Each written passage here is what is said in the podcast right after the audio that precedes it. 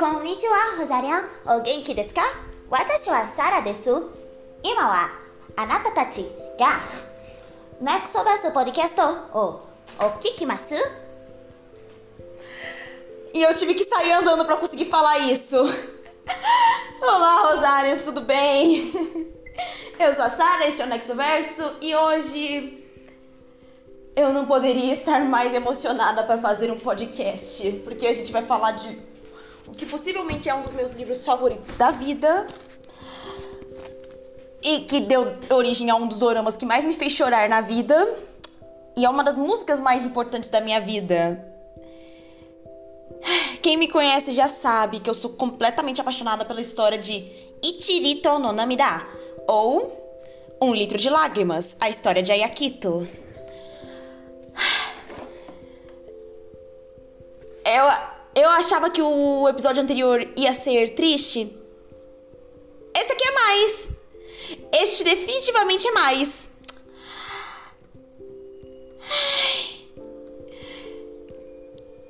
Ai, meu Deus. É, são, é os famosos são os ossos do ofício, gente. São, são os ossos do ofício.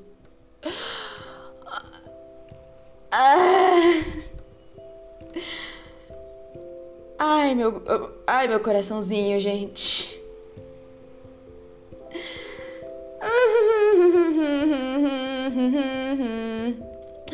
É, vocês estão vendo que eu não tô nem conseguindo falar as coisas aqui direito.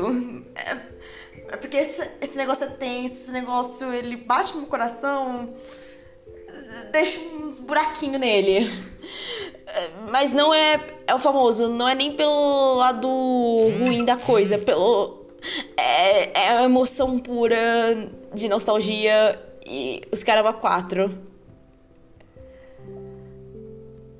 Ai. Mas enfim, antes da gente começar com. Bom, eu chorando, basicamente.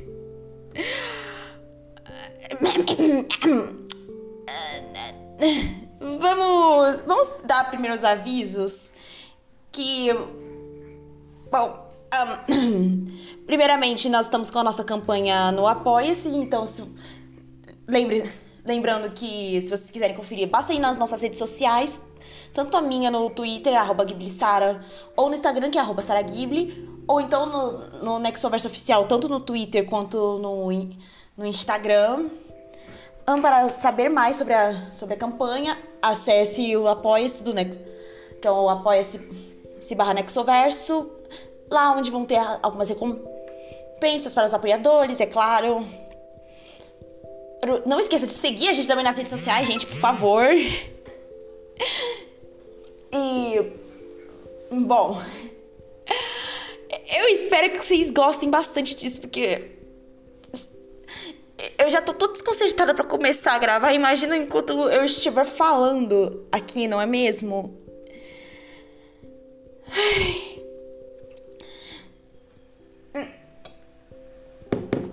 Eu tô com a impressão de que esse vai ser o único, o único episódio deste podcast que vai ser livre para todos os públicos. Porque é, ao, ao, longo do, do podcast vocês vão entender o porquê disso. Então, só vamos nessa. Eu acho que eu já enrolei demais aqui.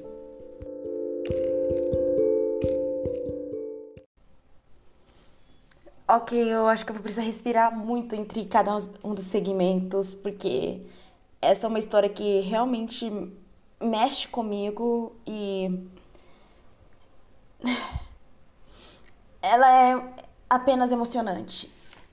Eu acho que muita gente já deve ter ouvido falar dessa história, até porque ela ficou muito famosa. Ela ganhou a adaptação em mangá, ela tem o dorama. Talvez vocês já tenham escutado a música que foi inspirada a música que foi feita, no caso, pro Dorama. Até eu já usei ela de referência algumas vezes, tanto na minha fanfic mais recente do Onas, que sim, vai ter final. Vocês podem. Vocês, leitores, podem ficar tranquilos que ela vai sim ter um final. Eu vou postar junto com. No mesmo dia que eu postar a, este episódio, vai ser o dia que eu vou postar a, o final dessa fic. E, se, e assim como. Como, como diz, a Flor da Vida e da Morte, ela vai ter sim uma um capítulo extra depois, mas isso bem depois, quando eu pensar em alguma coisa pro extra. Essa história eu também referenci... eu referenciei ela bastante em Ma... Mahou Shoujo True Blood por... por motivos que eu prefiro falar no, pro... no próximo bloco. A Yami cita o dorama e tudo mais. Hum. Mas so... sobre o que é um litro de lágrimas? Primeiramente, antes de falar exatamente da história, eu queria falar da que caso alguém esteja querendo comprar, a New Pop ela lançou o livro e o mangá aqui no Brasil. Eu tenho o livro, eu preferi comprar o livro. Ele é um, ele é um livro muito bonito, ele é bem destacado, ele é todo trabalhado no azul com a ilustração da, da nossa protagonista com a roupinha de colegial, muito bonita. Tá, a fonte tá bem assim, bem eu gostei muito da escolha da fonte, eu achei uma fonte bonita. A, a sinopse também é bem explicativa. Aqui na orelha do livro tem algumas das frases mais importantes que a Aya disse, que ela cita no diário dela. Eu achei isso aqui um belo toque. Eu gostei de que tem nas páginas que tem nas primeiras páginas eles têm uh, algumas fotos de dos da Aya durante, durante a vida dela. Eu achei bem da hora. Pessoal da New Pop, eu adoro essa editora, ela tá de parabéns aqui pela bela edição. Eu gostei da divisão aqui dos capítulos também.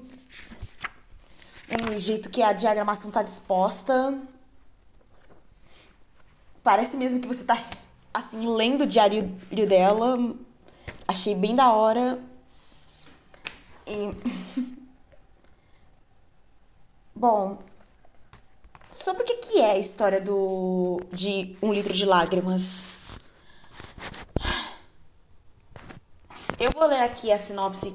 A sinopse tem tanto aqui atrás, junto com uma citação da Aya, na orelha do livro. Mas eu eu vou dar uma lida aqui porque eu acho que é melhor lendo do que eu tentando explicar. Primeiramente, hidratem-se.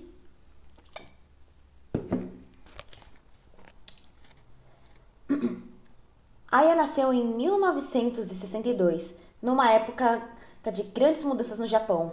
Em uma casa tranquila com toda a sua família, ia à escola todos os dias com suas amigas, levava uma vida simples como a de qualquer um. Aos 15 anos, começou a sofrer várias quedas. Preocupada com sintomas de fraqueza nas pernas, sua mãe a leva a um hospital, onde descobriu que tinha degeneração espinocerebelar, uma doença lenta e degenerativa que cruelmente ia tirando os movimentos do corpo até não conseguir mais controlá-lo, mas mantendo seu raciocínio normal. Sua mãe então sugere que escreva um diário sobre tudo o que está acontecendo, como forma de entender melhor a doença e ajudá-la no seu tratamento. Nesse livro, você irá descobrir como sua vontade de se manter viva dia após dia nunca mudou, apesar de tudo o que lhe acontece já deu para entender por que, esse livro é difícil de ler. Porque essa doença, a degeneração espinocerebelar, eu pelo que eu fui pesquisar no Google depois para para fazer aqui esse podcast, ela também é conhecida como ataxia espinocerebelar. Ela é uma doença que ela não tem cura, ela afeta o sistema nervoso, ela vai atrofiando os seus nervos de forma que meio que não dá para voltar. Tá, ela, ela não tem. Até porque ela não tem cura. E ela é muito, muito, muito complicada porque é exatamente isso que é descrito. A pessoa ela vai perdendo o movimento, começa justamente com essas quedas, você tem dificuldade para fazer o movimento de abrir fechar a mão, fica, começa a ficar difícil, como se estivesse literalmente congelando, o seu, o seu corpo estivesse congelando. E só que o, o mais assustador dessa doença é que você ainda tá consciente, você ainda tá pensando, ela não congela o seu pensamento também você tá literalmente com o corpo todo travado, a, a sua voz começa a falhar também. E é, é um negócio muito assustador. Você ainda tá consciente, você tá pensando, você tem, só que você não. Só que você tá travando. É, é muito assustador.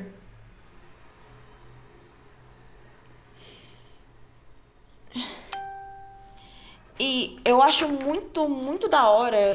Não da hora da doença, mas, uh, por favor, não vamos tirar essa frase de contexto. Ah, eu achei muito de bom tom da. Eu não sei se isso tem na versão original do livro, mas eu achei de muito bom tom da editora trazer não só uns. Como posso dizer. Como é que fala? um epílogo com a doutora que cuidou da Aya, que é a doutora Hiroko Yamamoto, e também trazer o epílogo da da mãe da da Aya, que era a Shioka Kito. E ainda um extra explicando a doença. Eu achei de extremo bom tom, é bem informativo. Eu, por exemplo, antes de ler esse livro, eu não fazia ideia do que do que se tratava realmente essa doença. Eu, não, eu nunca tinha escutado falar dela. E eu achei eu realmente achei muito, muito muito legal de trazer essa informação, porque realmente é uma doença que poucas pessoas conhecem, que tem muito pouca informação sobre ela, e eu acho legal ter esse trabalho de Bom, se falar sobre ela, quando você fala sobre uma. Quando você fala sobre uma coisa, você dá o holofote para ela, querendo ou não, um, e pode mostrar para várias pessoas que não conheciam e, um, e uh, agregar, assim, agregar mais conhecimento para as pessoas. E vocês estão vendo que eu tô travando muito, é porque eu, eu tô emocionada já, gente porque eu vou começar a falar da, das coisas do, do. Aqui do, do livro, das, da leitura, eu só consigo ficar muito, muito emotiva. Porque eu tenho uma tendência a livros que me fazem chorar muito, a livros que me, que des, me destroem por dentro, acabarem virando os meus favoritos. Tipo, a minha leitura favorita desse ano foi o Honestamente Sinceramente, que o livrinho que me destruiu, assim, umas cenas. Nossa, chorei muito. O meu livro favorito da vida é o meu Pé de Laranja Lima, que talvez eu releia só para fazer um, um podcast, que foi assim, o primeiro livro que me fez chorar verdadeiramente. Nossa, é, é, é, eu chorei. Eu. Mas eu chorei nesse livro que só Deus sabe. Foi, eu, foi o famoso chorar como uma condenada. Eu também gosto muito do livro Antes de Tudo Acabar, da Mary, da Mary C. Mueller, que inclusive ela me segue no Instagram. Beijinho pra ela, ela é maravilhosa. Eu, eu tenho essa tendência a, a, ter um carinho especial por obras que de alguma forma fazem chorar. Não é à toa que meu mangá favorito é Fruits Basket. Fruits Basket é, é choro atrás de choro. E quando eu conseguir completar a coleção, eu, eu inclusive penso em trazer pro podcast. E é claro, também trazer um pouquinho de referência das otaminas, que são incríveis também, lindas, perfeitas. O podcast delas é maravilhoso. E eu acho que melhor não enrolar muito e falar do livro. O livro, ele é dividido de os capítulos, eles são divididos de acordo com a idade da Aya, que são de 14, 15, 16, 17, 18, 19, 20 e 21 anos, que o capítulo de 21 anos ele basicamente é o capítulo da morte da Aya. Porque não é spoiler para ninguém de que, infelizmente, a Aya perdeu pra doença. Não exatamente perdeu pra doença, mas. Bom, partiu dessa pra melhor. E, bom.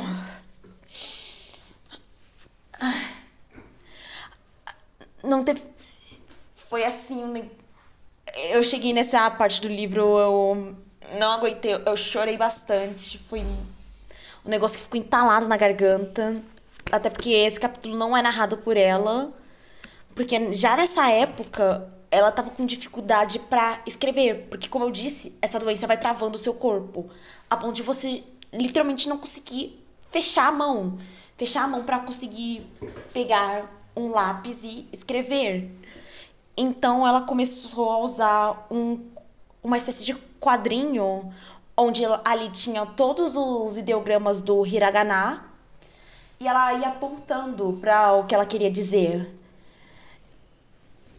E isso tornava para ela é algo parecido com o caso do Stephen Hawking, que ele mesmo dizia de que às vezes ele achava que se perguntava se as pessoas realmente estavam prestando atenção no que ele estava falando, porque naquela telinha que ele digital que ele digitava, demorava para ele conseguir digitar alguma coisa, assim, realmente ele falar. Então, tipo, oh, ele chegava a se perguntar, pô, será que as pessoas não me acham assim, como como fala, não me não acham chato eu falando, não estão realmente prestando atenção no que eu tô dizendo. Eu sinto muito que a Ai, ela também tinha esse sentimento quando ela. Pelo menos do, do que eu consegui ler.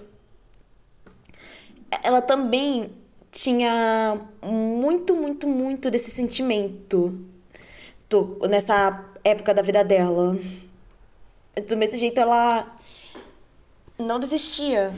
Isso é uma coisa muito que eu acho muito interessante que a Aya ela não desistia, não importava a, a situação e eu acho interessante, eu acho bom abrir um parênteses aqui de que esse livro ele não cai naquilo do usar uma deficiência, uma doença de alguma pessoa para dizer, não, olha só como é, mesmo assim com essa com esta doença, essa, essa pessoa está resistindo a todas as probabilidades, por que você está então por que você não desiste? Não, eu não acho que esse livro cai nesse clichê que é uma coisa que eu particularmente abomino você usar a basicamente um problema da pessoa. Não, não é exatamente problema, mas tipo, uma condição da pessoa para você meio que servir de, entre muitas aspas, incentivo. Que tipo, isso só meio que desumaniza essa pessoa e torna ela um, um objeto. E. É, eu não acho que ele faz isso, até porque é o relato em primeira pessoa da Aya. É, era o diário dela. No caso, os, di os diários, porque ela teve mais de um diário. A compilação de vários dos, dos diários dela ali. E ela. Você. É, é muito mais um relato pessoal da experiência dela com essa doença, de como ela estava fazendo para lidar com isso. Porque ela começou a dar sinais dessa doença com literais. Aos 14, 15 anos. Ela tinha 15 anos quando tudo começou. Ela era jovem, ela ela tinha basicamente a minha idade quando eu comecei a escrever o Nexoverso. Então, tipo, você vê que ela começa ela tem aquela fase de ficar muito frustrada, de ficar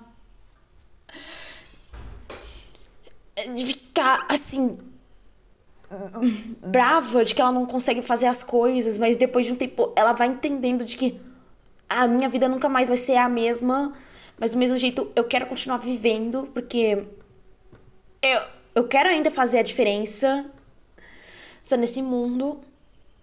E eu diria que ela consegue de certa forma, porque você vai lendo e vai vendo o amadurecimento dela durante toda durante toda a trama. E é só muito, muito, muito bonito. É triste, mas é bonito porque você tá vendo essa jornada dessa menina. Né, que por mais que você saiba como ela vai acabar, é muito bonito você acompanhando, porque mesmo com todo o sofrimento, ela não deixou de sorrir. Ela não deixou de ter momentos bons. Do tipo, uma, uma das minhas cenas favoritas é é uma cena onde ela tá junto com as amigas, elas estão meio que esfregando as, as, costas umas nas outras, que eu não lembro agora o nome dessa brincadeira. Mesmo que eu esteja com o livro aqui, eu não sei, eu não lembro exatamente onde que tá essa parte, mas meio que elas estão esfregando as costas uma na outra, fazendo uma brincadeirinha só pra conseguir aquecer as costas. Eu acho essa cena muito bonitinha, ou ela falando das leituras que ela tá tendo, de ela descrevendo como ficou a vida dela quando ela teve que ir pro hospital para fazer alguns exames e. Um, como fala. Um, ela falando da, de cada pequena coisinha é, que fazia a vida dela diferente. Ela, quando ela teve que ir pra escola de alunos especiais, por exemplo, porque ela, ela insistiu que queria estudar na escola no qual ela fez o vestibulinho dela. Que isso é uma coisa que. Isso é uma coisa que eu devo pontuar de que quando. Em relação a pelo menos as escolas japonesas que. Até onde eu sei isso, se alguém quiser me corrigir, por favor, fique à vontade aqui para corrigir, para corrigir. Vai lá na thread do Nexoverso no Twitter e me corrija. Mas isso é uma coisa que acontece nas escolas japonesas de que você faz vestibulinho para entrar meio que no, no ensino médio.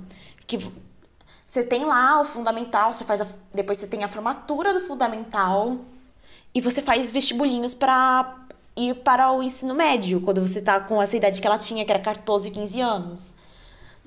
E é, uma, é um momento de bastante pressão nos alunos japoneses, mas que é justamente para é, pô, vamos tá decidindo, vamos ir para uma boa escola, vamos decidir eu tenho que ir para uma entrar numa boa escola, tudo mais. Mas eu não quero desapontar minha família. É bem isso. Eu não estou aqui em poder de julgar a, a cultura alheia nesse quesito. Talvez se eu tivesse alguma pessoa que realmente vive, vive essa cultura, eu poderia falar com mais propriedade.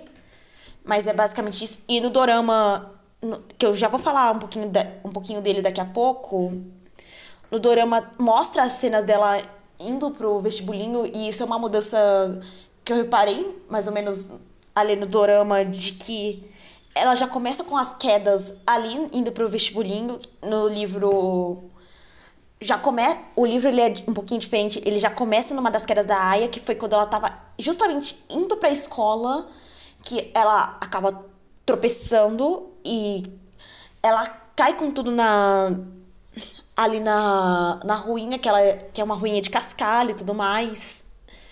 Até porque o livro se passa nos anos 60, então eu acredito que ainda não, não tinha muitas ruas asfaltadas. E, e ela se machuca feio, abre, abre um baita de um machucado aqui no queixo dela. E eu devo dizer que toda vez que ela descreve alguma queda muito feia que ela teve, meu coração dava tipo um aperto do tipo, ai não, gente, ai não, por favor, que ela fique bem. E em vários momentos eu me identifiquei muito com a Aya, principalmente o amor dela por livros. E cara, ela teria se se ela tivesse escrito mais livros nessa época, ela teria sido uma puta de uma escritora Droga. Perdão pelo palavrão, gente. Acabou escapando, perdão. Não, desculpa, o, desculpa a palavra, mas ela teria sido uma baita de uma escritora incrível. De novo, perdão pelo palavrão, gente. É, pela, primeira vez eu estou pedindo perdão pelo, pelo palavrão, mais tarde vocês vão entender por quê. E, enfim, no geral, esse livro, ele me lembra muito os filmes do Estúdio Ghibli, em especial O Túmulo dos Vagalumes, que é um filme que eu não tenho coragem de voltar para ver ele, porque eu sei que eu vou ficar ainda mais emocionada. Mas ele me lembra muito, ele tem muito disso, do, de um filme do Estúdio Ghibli, e muito me impressiona que o Estúdio Ghibli ainda não adaptou esse livro em específico para um anime, que eu acho que ia ficar incrível. Ah, eu sei que o Hayao Miyazaki ele tá adaptando agora o livro How Do You Live, então, e eu não sei quando ele vai. Quando vai ter o lançamento desse filme, mas eu espero que logo, porque eu, em breve talvez a gente não tenha o Miyazaki Enfim, a tristeza.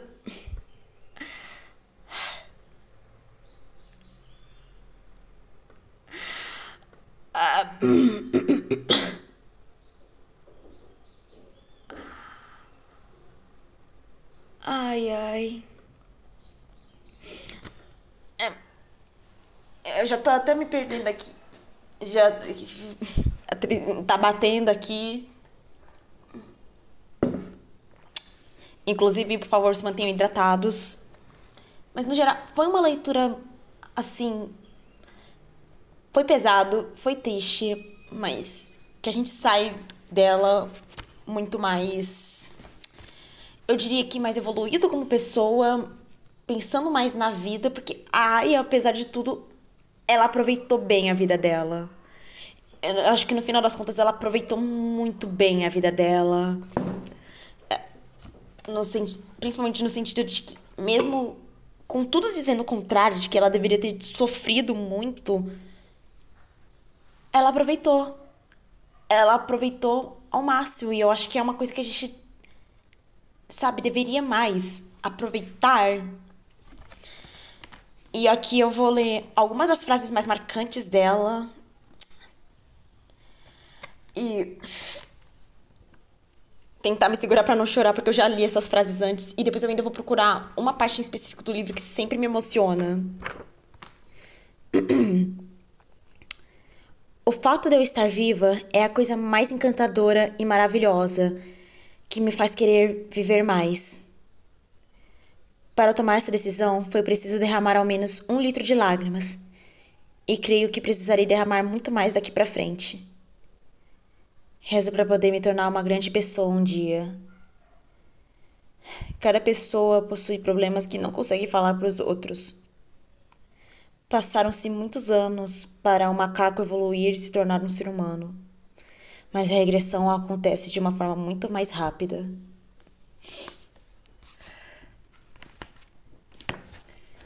Eu vou tentar encontrar aqui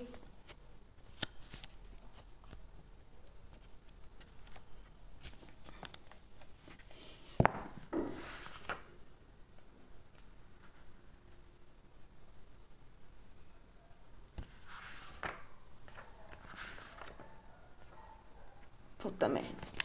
De novo, perdão pelo xingamento, mas aqui.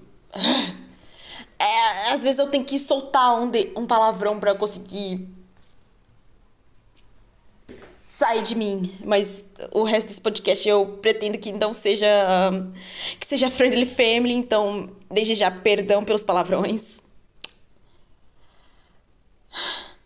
Doutora, eu vou poder me casar?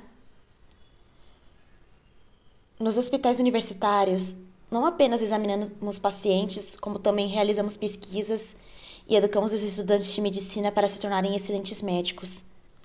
Após aprender por cima sobre as doenças, os estudantes são divididos em pequenos grupos de seis ou sete pessoas, passando por todos os departamentos a cada uma ou duas semanas, onde examinamos pacientes de cada departamento onde examinam pacientes de cada departamento e leem livros a respeito.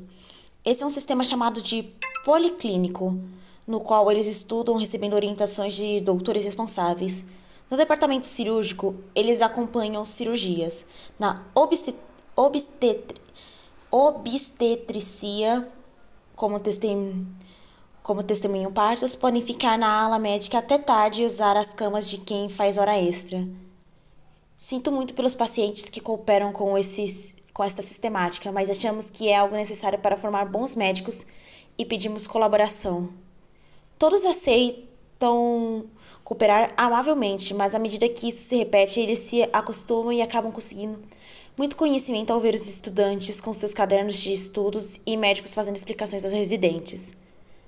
Há até situações nada engraçadas de pacientes ensinando coisas aos próximos grupos de estudantes que aparecem para examiná-los. A Ayazinha tem mais ou menos a mesma idade dos estudantes e eu estava preocupada com seus sentimentos, mas como queria que os estudantes entendessem bem sua doença, tomei a decisão de pedir sua cooperação também e ela afirmou com a cabeça mostrando um sorriso meio sem jeito. Contando as estudantes garotas, eram três os responsáveis para, por examiná-la. Toda vez que vinham vê-la, examinavam-na com muito cuidado. E estudavam bastante seu caso. Essas visitas acabaram em uma semana, mas um dos estudantes aparecia de vez em quando no fim do dia para ver a Ayazinha. Mesmo depois de passar para estudar em outro departamento, deve ter sido um grande choque para um estudante de medicina saudável e de boa família ver uma garota que está em colégio para se preparar para o vestibular tendo que desistir disso e ser transferida para uma escola de portadores de necessidades especiais devido à sua doença. E ainda dali foi dito que essa doença é lentamente progressiva. Fiquei feliz imaginando que ele se tornará um bom médico ao ver que não só se interessava pela doença dela, mas também vinha ver a Yazinha quando tinha tempo, devido à sua bondade. Certo dia, depois de visitar os pacientes, eu andava pelos corredores quando a Ayazinha saiu do seu quarto com a cadeira de rodas como se estivesse à minha espera. Ela seguiu em minha direção a uma parede meio escura onde ao, ao extintor e me perguntou de repente: Doutora, eu vou poder me casar?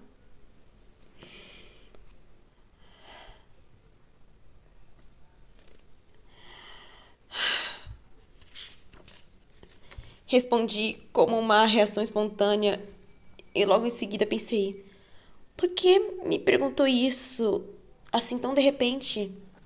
Ela deve gostar de alguém. Será que daqui era aquele estudante? Seja como for, eu me agachei para ouvir direito o que ela tinha a dizer e olhei para o rosto dela.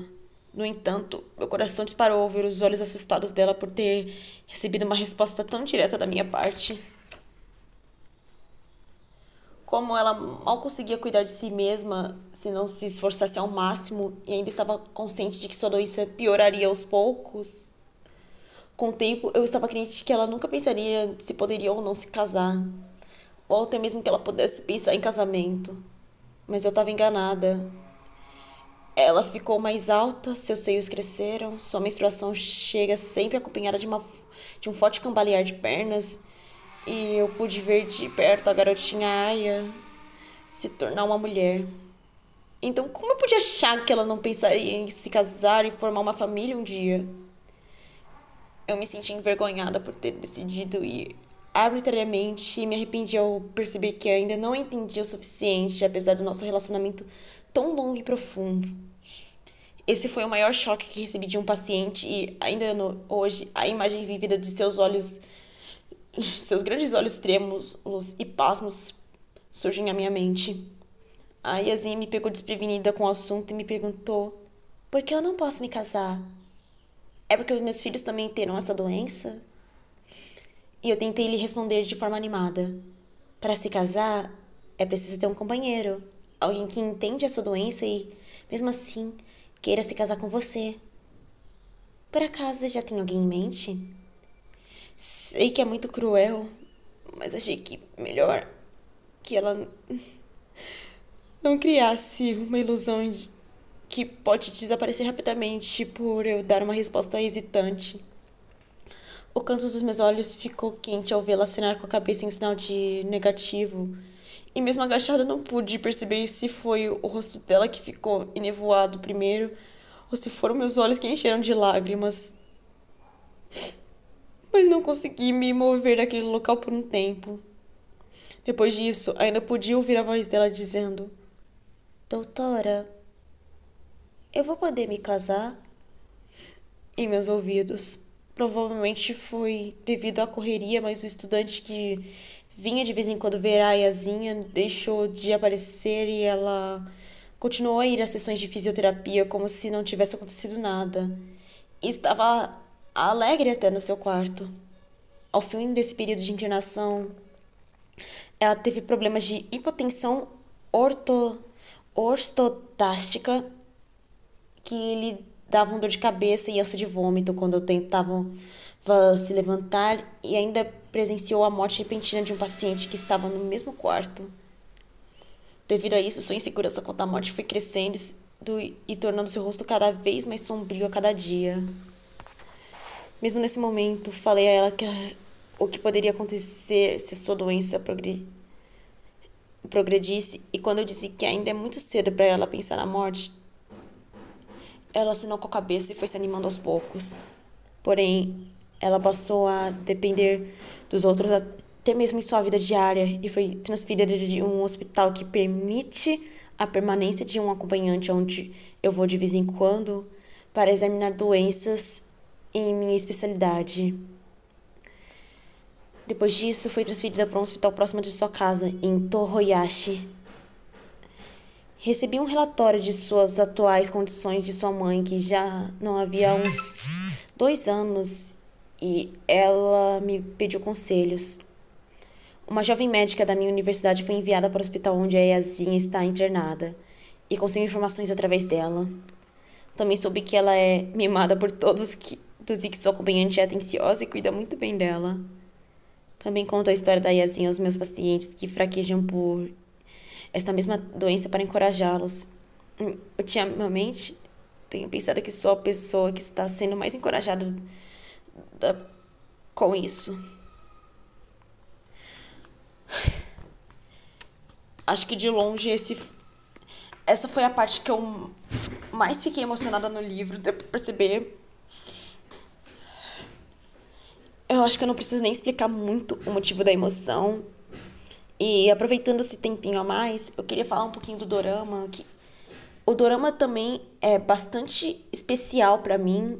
Ele até segue bem fielmente a história do livro, com só tem algumas edições porque é um dorama, tem que ter tem que adicionar aquela dose de drama, de de roteiro também para bom, para fazer a construção para para série, nem tudo vai ser 100% fiel. É uma coisa que acontece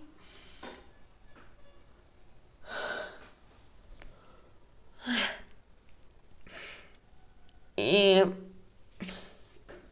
eu, eu vou tentar deixar na, descri na descrição da thread no, no Twitter os links para vocês tentarem ver no YouTube, porque eu vi que ele tá disponível no YouTube. E. Tal qual o livro, o dorama é extremamente pesado, é muito difícil de assistir. Eu lembro que já nos cinco minutos iniciais do primeiro episódio eu já tava chorando. Porque ele é. Porque foi um negócio assim. Pega na alma. Eu acho que o único outro dorama que me deixou tão assim. tocada e chorando que nem uma criancinha foi o dorama It's Okay Not to Be Okay. Que ele, ele também é um dorama que fala em relação a doenças, mas ali é, são relações a doenças mentais. E. É, ele ao mesmo tempo fala de família, fala de relacionamento, relacionamentos abusivos entre pais e filhos. Ele fala sobre relações, principalmente. Ele é igualmente difícil de assistir é o famoso. Você tem que estar num dia muito bom para assistir. Um momento da sua vida que está tudo certo, que nada de ruim esteja acontecendo, porque ele vai te pegar assim, bem forte.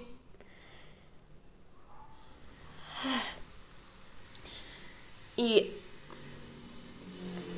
Ah, é só muito difícil assistir esse dorama pra mim principalmente porque o primeiro episódio eu lembro de ter assistido ele durante 2019 no meu curso de japonês, quando eu tava numa, numa sala de quinta-feira, por conta de que eu tava num período de treino no meu curso de arte e design, então tive que mudar de horário e eu tava junto com basicamente o pessoal que é mais novinho no curso, que eram os meus conrais. Eu era basicamente a senpai ali, junto com mais do, outras duas meninas.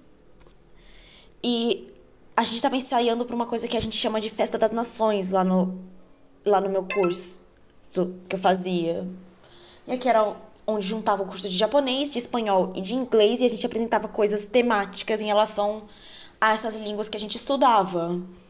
Obviamente, o grupo de japonês ficava ao, com o Japão, o grupo de inglês com países de língua inglesa e o grupo de espanhol com países de língua espanhola. Era sempre muito divertido, tinha o pessoal que cantava, o pessoal que dançava. Tanto que no japonês a gente também a gente abriu uma exceção para também ter K-pop e, e música chinesa também. Eu achava isso bem da hora também. E também tinha o pessoal do cosplay, era muito divertido. E a gente. Mas enfim, voltando para essa história de quando eu assisti o Dorama, a Sensei tinha passado o Dorama pra gente, justamente porque a gente cantou a música tema desse Dorama, que é a música Only Human, do artista Kei. Que é uma das músicas mais tristes que eu escutei, mas ao mesmo tempo mais emocionantes. Ela é uma música que é ela é a tradução. Eu peço que vocês procurem a tradução dessa música, porque ela é uma música sobre perseverança. Ele reflete muito bem todos os sentimentos da Aya nesse livro. E eu acho que eu já tô chegando no ponto de porque eu quis trazer esse livro para cá. Que é justamente para falar da minha relação em relação à língua japonesa em relação ao Nihongo e do porquê que eu fiz tanta questão de falar em japonês logo no começo do cast. Eu acho que é ali que vai escorrer um litro de lágrimas dos meus olhos.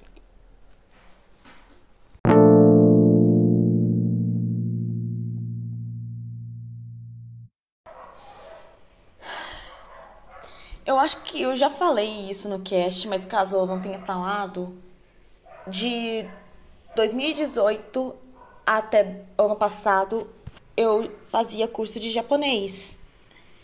Eu, eu estudava, eu, inclusive, o pessoal deve ter visto no meu Twitter e no meu Instagram de que eu de que eu tinha pego o meu certificado de término de curso lá para lá para março.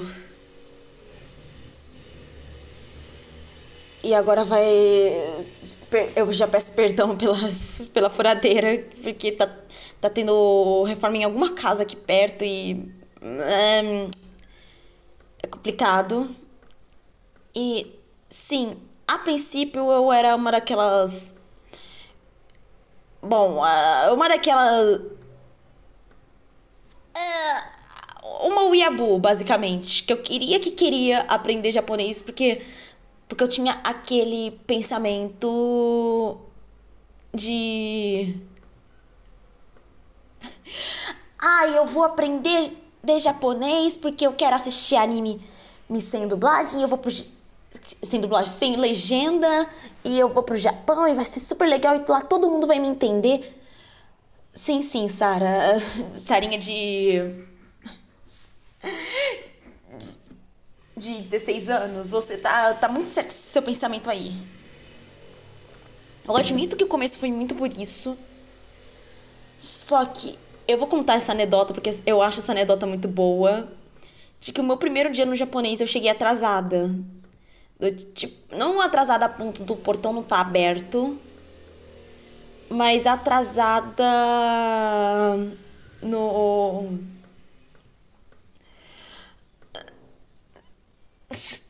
no sentido de que a aula já tinha começado e eu cheguei atrasada, sendo que ainda não era. A escola não tinha nem começado, era só. É, só ia começar dia 2 de fevereiro e, tipo, tava dia 31 de. de janeiro, por, exemplo. Eu, eu acabei chegando atrasada. E eu sabia um pouquinho de japonês, tipo, umas coisas básicas, tipo, Konnichiwa, Ohayo, o genki desu ka? Watashi wa Sara desu? E eu sabia mais ou menos a frase que eu poderia falar por estar chegando ali, que era o Shisurei shimasu. Ou então pedir um, um grandíssimo sumimasen por ter chegado atrasada. Só que eu lembro que eu abri aquela porta e vi aquelas três mesas estilo tábua redonda, que eram várias mesas juntinhas, formando aquela mesa retangular reta, com todo mundo sentado e assim, já começando a explicar as coisas. Eu lembro que eu fiquei muito envergonhada. Eu definitivamente fiquei muito envergonhada por estar chegando atrasada. Eu fiquei tipo, putz, velho, eu devia ter saído mais cedo, pegar o ônibus mais cedo, porque daí eu não estaria passando por essa vergonha. E eu lembro que eu eu sent... eu literalmente ia mexer a minha boca para falar su sumimasen. Só que a minha boca ela é, ela travou. Eu não conseguia falar. E eu só fui entrando e eu peguei o primeiro lugar que tava vazio. Eu sentei ali e fiquei abaixo, com a cabeça baixa. Tipo, meu Deus, que vergonha. E a gente começou a aprender os básicos, do tipo, ah, os conectivos. O conectivo para conectar duas. Pra conectar duas frases, do tipo, ah, aqui temos uma. Temos uma caneta e temos um ah, não, a gente tem um livro e tem um. Um lápis. Um lápis. um, um lápis. Um lápis. Core. Ou melhor, isto é um livro e isto é um, lá... um livro e um lápis. Kore wa hon to enpitsu desu. E eu, eu espero não estar me atrapalhando muito devido à emoção do, do momento.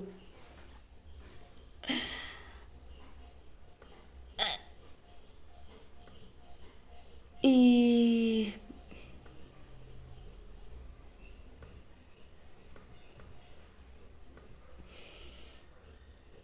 Ai, ai.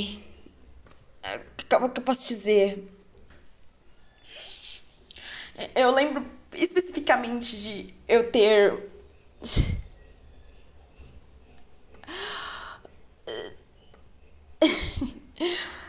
de da junção de três itens, que era o que você usa o IA, eu lembro de que eu literalmente escorreguei e falei um IA, IA.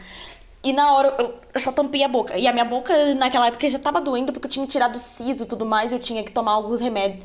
Eu tinha alguns horários para tomar alguns remédios pra. Literalmente.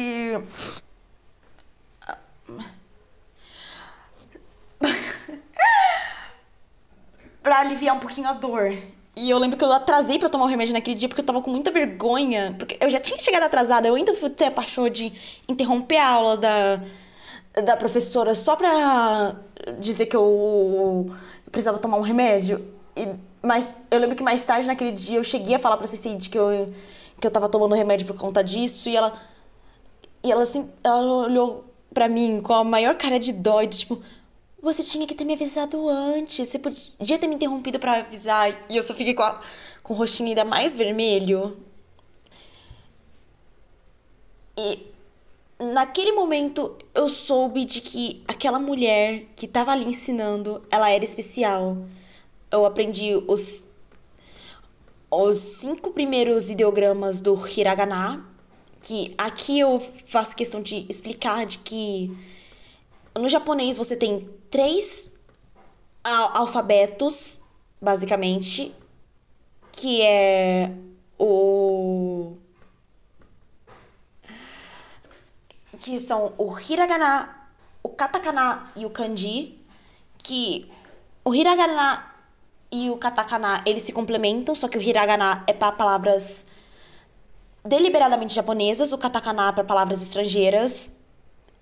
E o kanji ele. Se você pega a etimologia da palavra, pegando os ideogramas dele, kanji significa letra chinesa.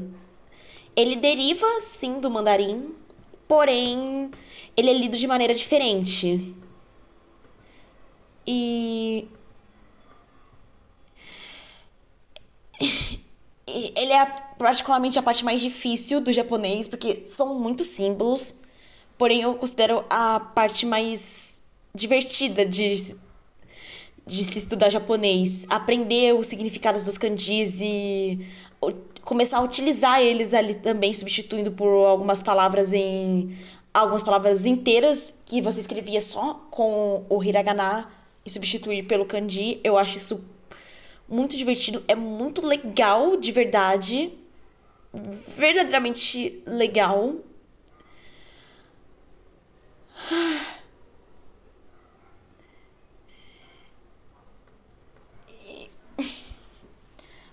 Naquele momento eu comecei a conhecer a minha sensei, a minha sensei Eliana, que eu comecei a sentir que tinha algo diferente naquilo ali. Eu.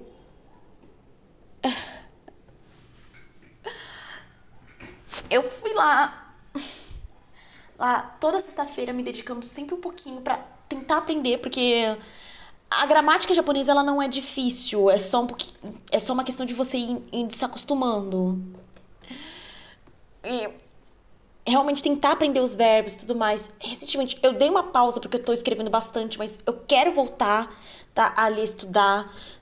Eu quero continuar a ponto de eu conseguir realmente ser fluente ali, não precisar pensar tanto para falar. E tava sempre a sensei ali, sempre ela.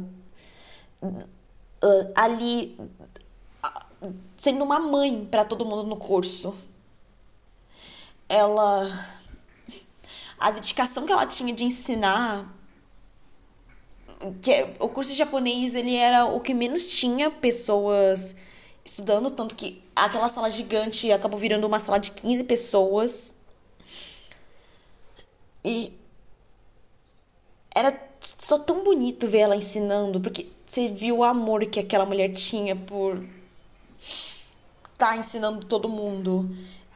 E era muito bonito ela incentivando a gente a ser uma sala unida. É, eu acho isso incrível. Ela incentivava os alunos a serem uma sala unida, do tipo, ela via quem tava com mais dificuldade, tentava trazer ali para perto, pra, pra, aprender, pra realmente se dedicar e aprender, do tipo, se ela via que a gente tava indo bem na escrita, ela vinha e pegava um pouquinho na fala. Se ela via que a gente estava indo bem na fala, ela pegava pra gente também ir pra escrita, pra leitura. E eu diria que o meu japonês, ele é muito bom lendo, em, fazendo traduções e, de certa forma, uma, escrevendo. Eu, a minha pronúncia, eu lembro que ela elogiou, ela sempre elogiou bastante a minha pronúncia mas eu ainda tenho muita dificuldade para falar, porque eu, às vezes eu me embaralho, porque eu tenho isso de eu quero falar o mais certinho possível e eu acabo me embananando. Mas ela me fez perder muito desse medo de que eu tinha de falar mesmo. Eu lembro da primeira festinha que a gente fez, eu não lembro se foi uma festinha de Halloween ou se foi em comemoração a outra coisa, mas todo mundo trazendo comida. Eu lembro que eu trouxe bolo e, tipo, meu bolo acabou em menos de cinco, em menos de cinco minutos meu bolo já não, não existia, o pessoal adorou. E a gente, tudo unidinho ali, bonitinho, contando caos. E o japonês acabou se tornando uma família para mim. Ah, eu lembro plenamente dos meus amigos e tudo mais. O segundo ano no japonês, a gente ficou um pouquinho mais separado porque cada um foi para um período diferente. Teve gente que ficou na quinta-feira, outra pessoa que ficou na sexta-feira. Mas foi muito, muito, muito da hora. E eu, o japonês ele me incentivou a uma coisa que eu tinha muito trauma, basicamente, que era cantar em público, porque por muito tempo eu fui muito escorra, escorraçada por, pela minha voz. Eu já fui escorraçada na vida por muitas coisas. Meu cabelo, pela. pelos meus dentes, pela. A, a voz, principalmente, porque a minha voz é essa voz mais agudinha e quando eu grito se torna um pouquinho irritante, até mesmo pro meu próprio ouvido. E. E por muito tempo eu ficava com muita vergonha de. Eu me privava de falar as coisas, eu me privava de cantar, que é uma coisa que eu sou completamente apaixonada. Eu amo cantar. Cantar é uma das coisas que eu mais adoro. E eu me privava de cantar, de não me achar uma boa can... simplesmente uma boa cantora, de odiar a minha voz. E tipo a Sensei me incentivou a voltar a cantar. Quando ela, quando ela me permitiu cantar na Festa das Nações, no caso, a música que eu cantei foi Toba, que é uma música de Vocaloid que eu amo.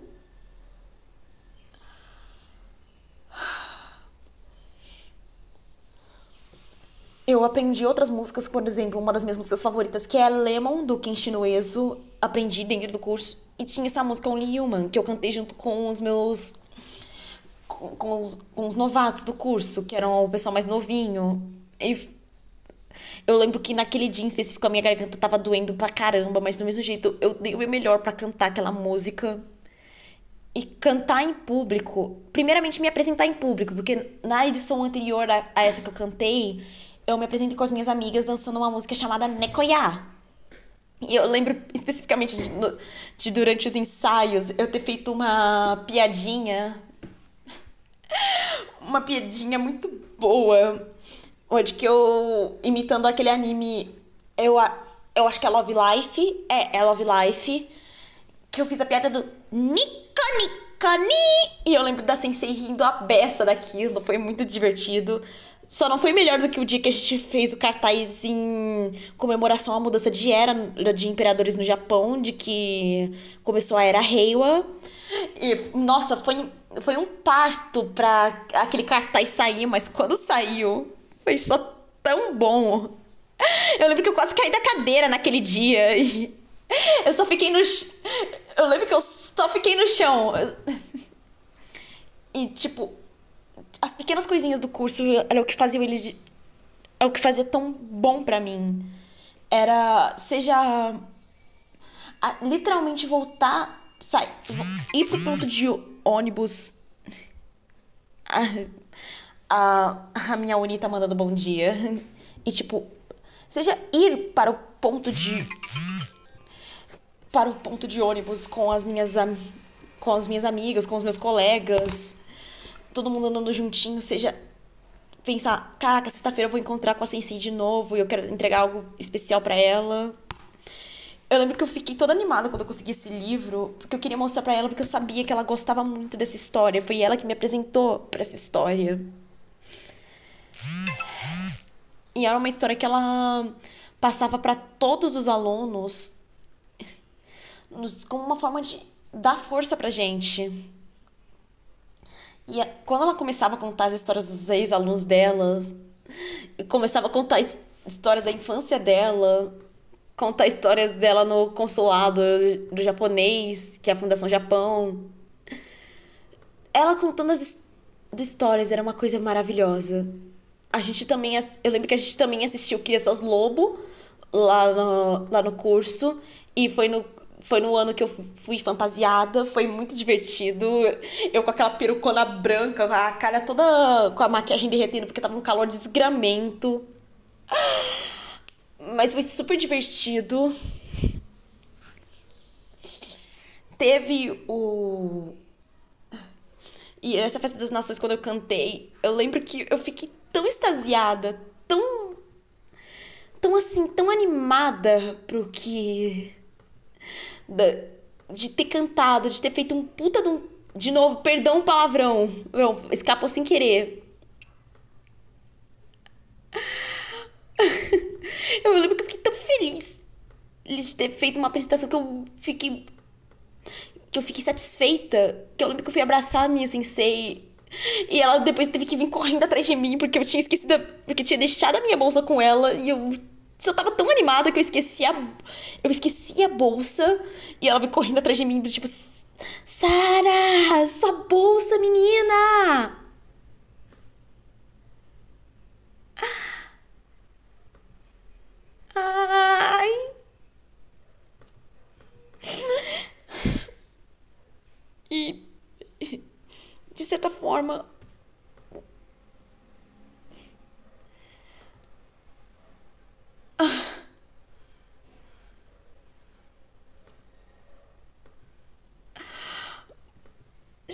o japonês salvou um pouquinho da minha vida no processo de me curar. 2020 foi um ano difícil, todo mundo sabe o quão difícil foi. E não ir pro meu curso, não ver os meus amigos, não ver a minha sensei toda sexta-feira, foi um negócio que foi muito difícil para mim, porque eu verdadeiramente amava tudo aquilo. E tipo. Eu só fiquei tão emocionada quando eu pude ver todo mundo, mesmo que só pelo IAD. De estar tá lá me divertindo.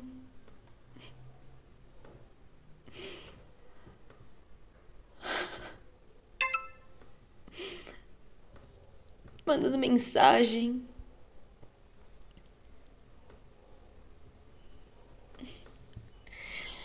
Ah, eu, eu não tenho nem explicação. Não, não tem. E eu fiquei tão triste de literalmente estar terminando o curso. Porque eu lembro que logo no comecinho do ano, antes da pandemia e tudo mais, um dos nossos amigos ia se formar antes da gente, porque ele tinha começado antes.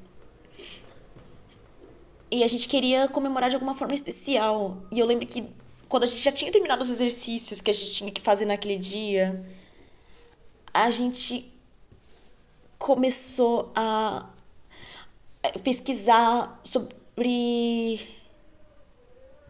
karaokês pra gente ir, porque a gente queria cantar. E a gente, eu lembro a nossa esperança de, caraca, gente, poxa, eu quero tanto estar tá lá, né, eu quero tanto, acho que é tanto se reencontrar para ir na liberdade, ir nos e no karaokê cantar.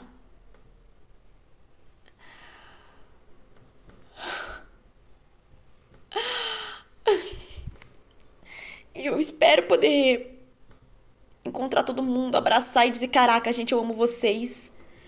Tanto que. Eu lembro.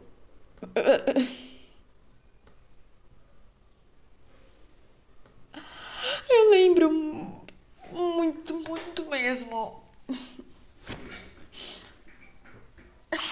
de ter escrito literalmente uma história inteira sobre a gente entrando num Isekai no meio da... depois de uma das nossas piadas, depois de uma das nossas piadinhas.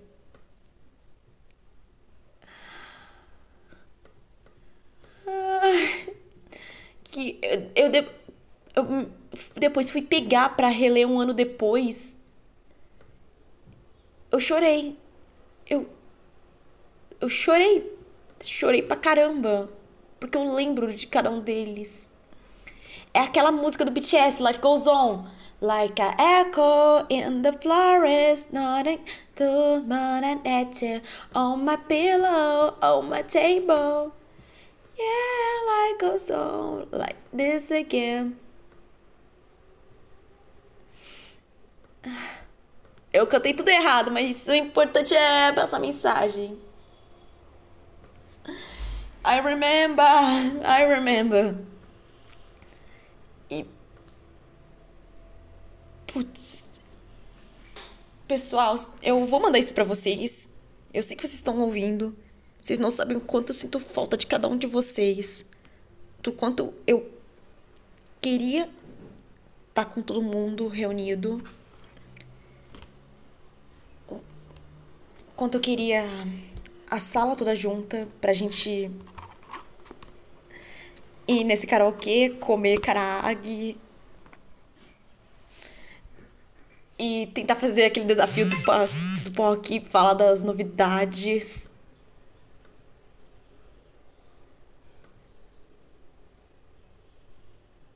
E.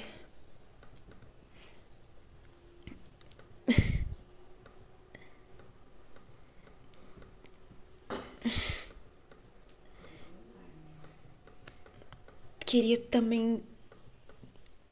Bom. Dedicar isso pra minha sensei. Então, a parte final disso aqui vai ser uma mensagenzinha pra ela. Eu espero não chorar muito. Tô falando disso.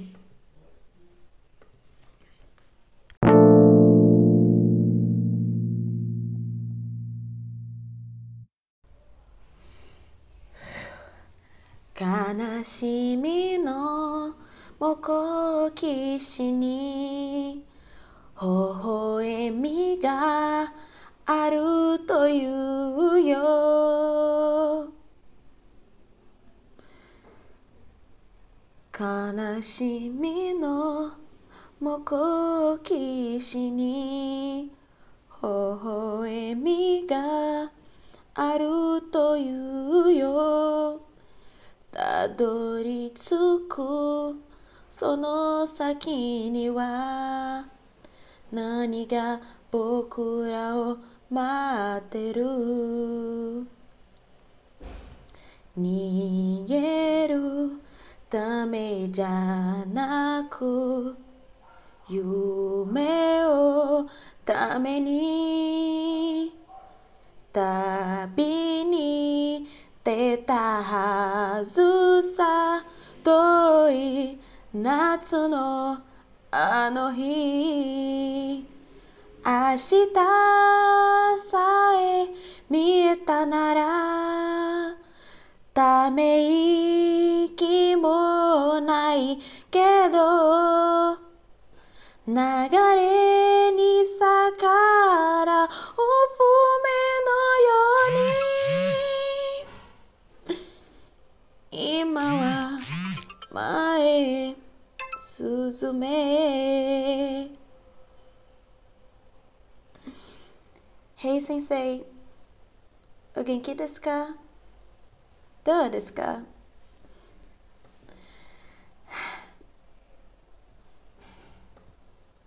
Eu sei que eu nunca fui lá a melhor aluna. Às vezes eu. Bom. Eu procrastinava demais para fazer as coisas, ou me atrapalhava demais para outras. E. né?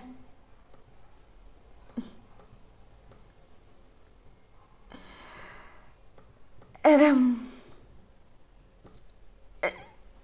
às vezes eu era tímida demais, ou não falava o que eu precisava. Mas eu sou muito agradecida por cada um dos ensinamentos que a senhora me passou. Do incentivo, da coragem e do respeito que você me ensinou, porque você sempre disse que Nihongo era uma língua de respeito.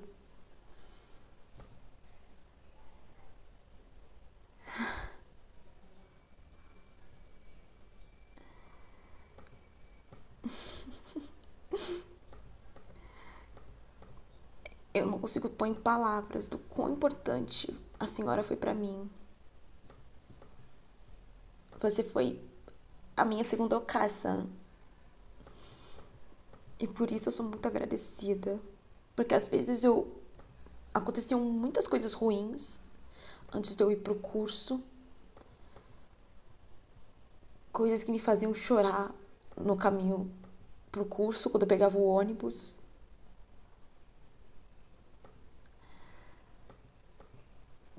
Mas que quando eu passava para aquela porta, eu me sentia acolhida. Eu sentia que era um espaço em que eu poderia estar.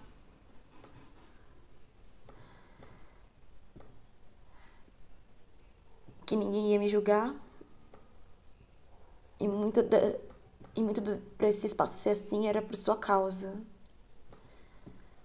Eu lembro claramente do, de todas as vezes que você disse o quanto sentia muito orgulho de todos nós do quanto fazia questão de dizer como cada um dos seus alunos era bonito.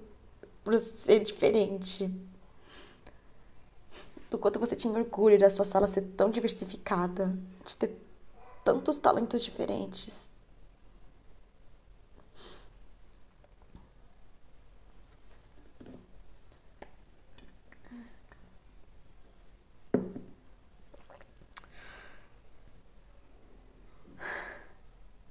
Eu queria agradecer por você ter me deixado cantar naquele dia na Festa das Nações.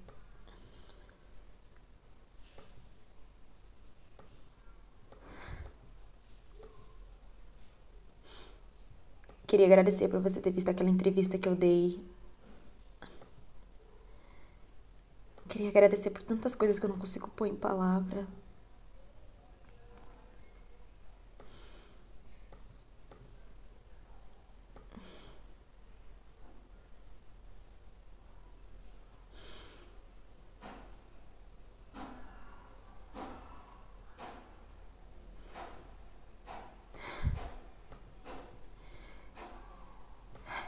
Eu sinto que se eu sou a bem semi-mulher que eu sou hoje.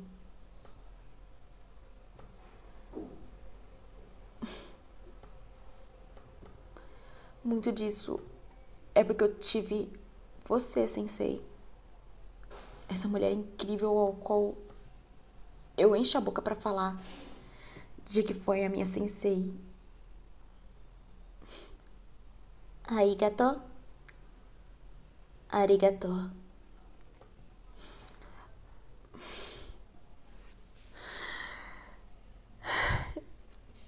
E eu acho que você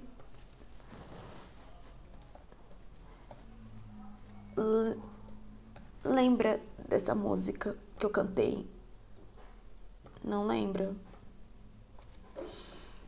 Só um minuto. Peraí.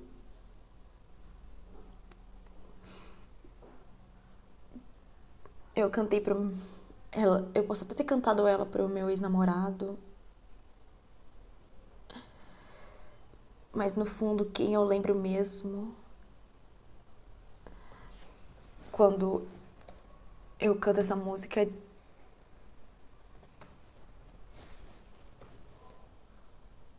É você.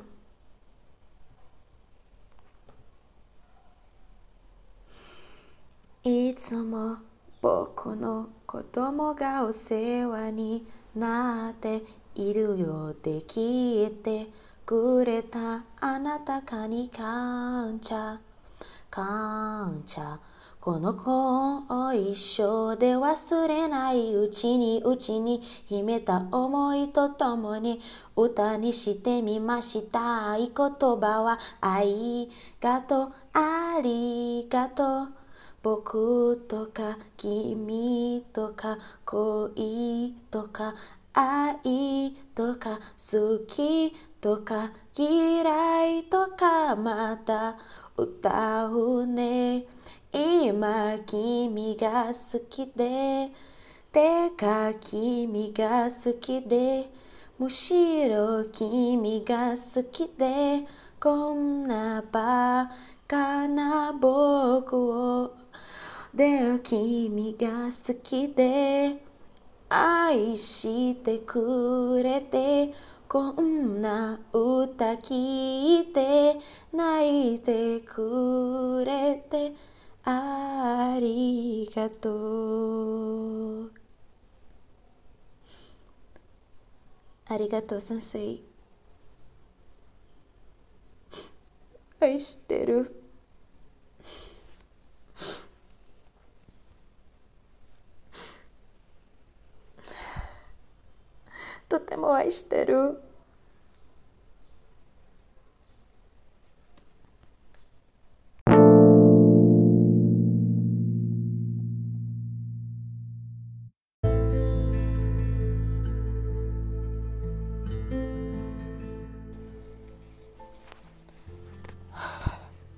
É, tô emocionada. Emocionada do meu encontro. Eu vou ficar o dia inteiro assim.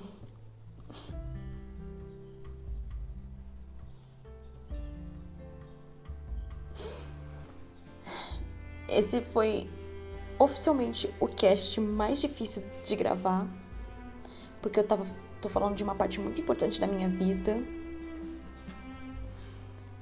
de pessoas muito importantes para minha vida, de uma coisa que que eu levo muito a sério, de quem de uma importância tão grande para mim que eu não consigo pôr em palavras e a qual eu não penso em desistir. Eu posso até dar uma pausa porque para me dedicar a outras coisas, mas eu vou voltar pro pro japonês. Eu vou voltar, vou estudar ainda mais para ficar realmente fluente.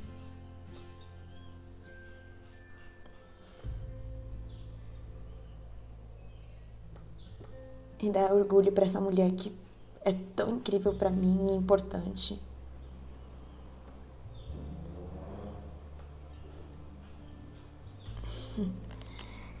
E eu acho que é um bom fim de cast. E eu queria agradecer aqui também ao nosso apoiador, o, o meu amigo Luiz. Um beijo pro Luiz. Lembrem-se de conferir o apoio-se do Nexoverso é muito importante se você quiser ver os livros do, do Nexoverso ganhando a sua forma física, porque a campanha é toda feita por lá.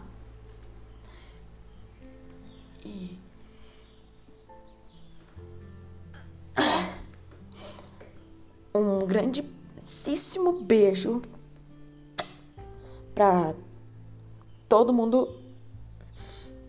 Façam um favor a si mesmos e leiam este livro, vejam o dorama, escutem a música e, bom, boa sorte para todo mundo no que forem fazer. Eu tô lutando daqui, vocês lutam daí e ao final do dia, sei lá, a gente vai ser o BTS na discursando na ONU. Que é, também foi outro motivo de choro meu. É, foi assim um negócio emocionante. Ai, ai. Enfim, eu vou ficando por aqui, gente. Nos vemos no próximo episódio.